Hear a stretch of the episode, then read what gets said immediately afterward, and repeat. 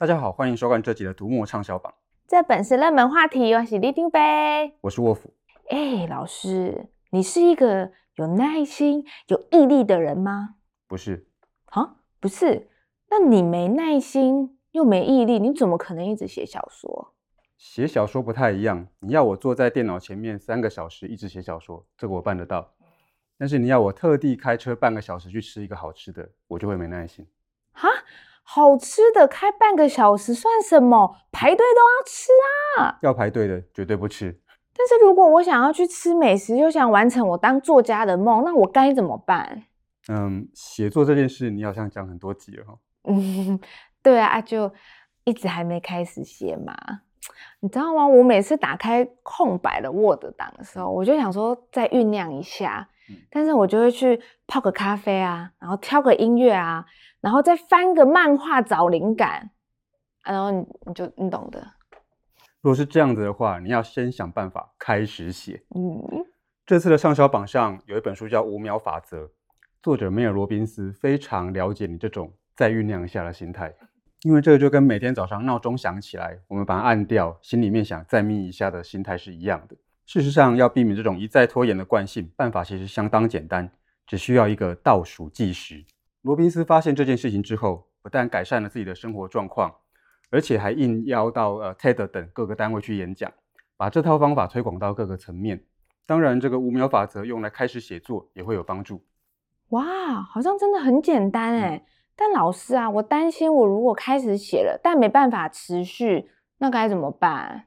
那你应该看看畅销榜上的另外一本书《完成》。这本书的作者乔恩·阿考夫多年前写过一本畅销书，叫《开始》。不过他后来收到很多读者的来信询问，因为大家觉得开始并不难。我们每每天都在开始一大堆事，但是绝大部分都没有完成。真的哎？那为什么会这样子？因为人常常有些完美主义的形象。如果在执行计划的中途受到挫折，或者是呃执行的某些环节觉得不够完美，常常就会觉得干脆就不要做了。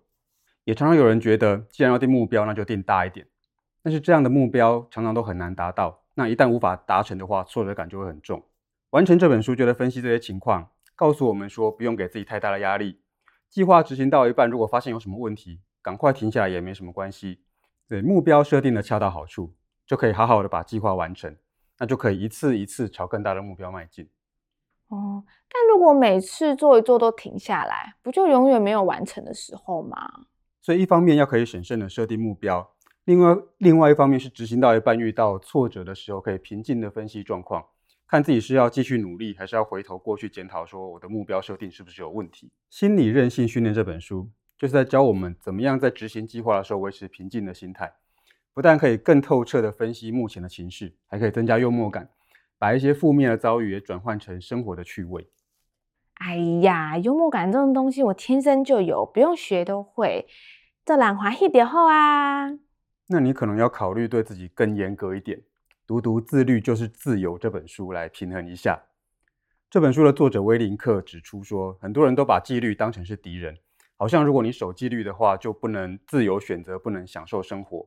事实上，自律可以让人摆脱懒散，避免浪费时间，所以这样就可以如期的完成计划，那就多出更多的自由时间去享受生活。嗯。但是这听起来也太辛苦了吧？我们为什么要这样虐待自己啊？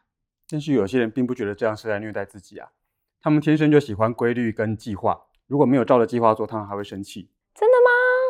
这回的畅销榜中有一本书叫做《我与世界格格不入》，这是国内第一本讲成人雅思的作品。书中提到了几个雅思特质当中呢，就有我刚提到的那个例子。等一下，老师，成人雅思是什么？雅思指的是雅斯伯格症。成人雅思指的就是成年之后才发现自己有这个症状的患者。不过，我与世界格格不入当中提到了成人雅思范围更广一点，讲的是有雅思特质的成年人，他们可能没有被医生确诊，或者是症状可能很轻微，但是他们的人格特性会呈现某些类似的特质。我与世界格格不入的作者陈峰伟是个精神科的医师，后来他也发现自己具备雅思特质，他在阅读大量资料之后写了这本书。一方面从演化的角度来谈说，呃，亚斯伯格症存在的原因；另外一方面提供了检测跟评量的标准，让我们看看自己或者是周遭亲友有没有具备这样子的特质。哦，我应该是不用评量就知道自己没有啦。但是老师，你说作者后来发现自己也有雅斯特质，是怎么回事？陈峰伟医师在受访的时候提过，他从小就会大量阅读、收集资料，然后把资料分门别类。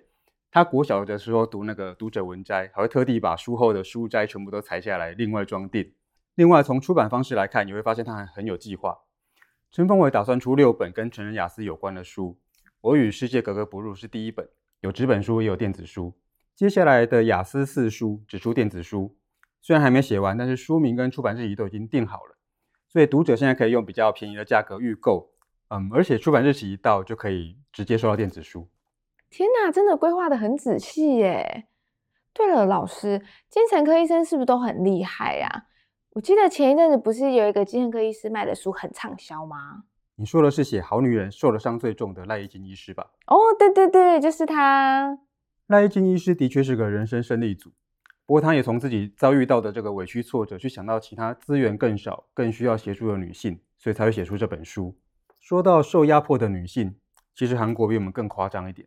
这次的畅销榜里面就有一本书叫做《媳妇的辞职信》，作者是一个大家族里面这个长男的媳妇，那他写出了呃在高压的社会期待跟家族责任里面，他要如何自处。另外，先前在畅销榜上占据很久的八二年生的金智英也要拍成电影了，会由韩国的人气偶像郑有美跟孔刘主演。孔刘我觉得还好，不是我的菜，而且我决定要认真思考写作的事情了，我没时间了啦。哦，乖孩子。最近的确有一些自助出版的作家在畅销榜上表现还不错，而且除了素人作家之外，有些成名作家也选择了自助出版，像罗曼史小说界很有名的石启云、余晴。绝命二点零，这些作家就写了一些呃，跟跳脱自己以往风格的新作品，那没有透过原来的出版社出书，选择了自助出版，那他们的读者也很捧场。哦，真的很厉害耶！那我要来好好复习一下《读墨使用秘籍》第四集，看看电子书怎么出才会成功。如果大家想要改掉拖拖拉拉、半途而废的习惯，或是想要了解自己和亲友们身上是不是有雅思的特质，或者看看知名作家自助出版的新作品，都可以到这个网址来看看读者们抢购的书哦。好，收工了，收工了，拜拜。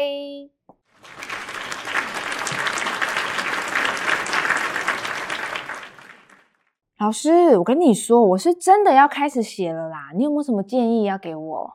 每天写，养成习惯。好，那我就今天还是先酝酿一下，我明天就开始。你还是先把刚才的书读一读吧。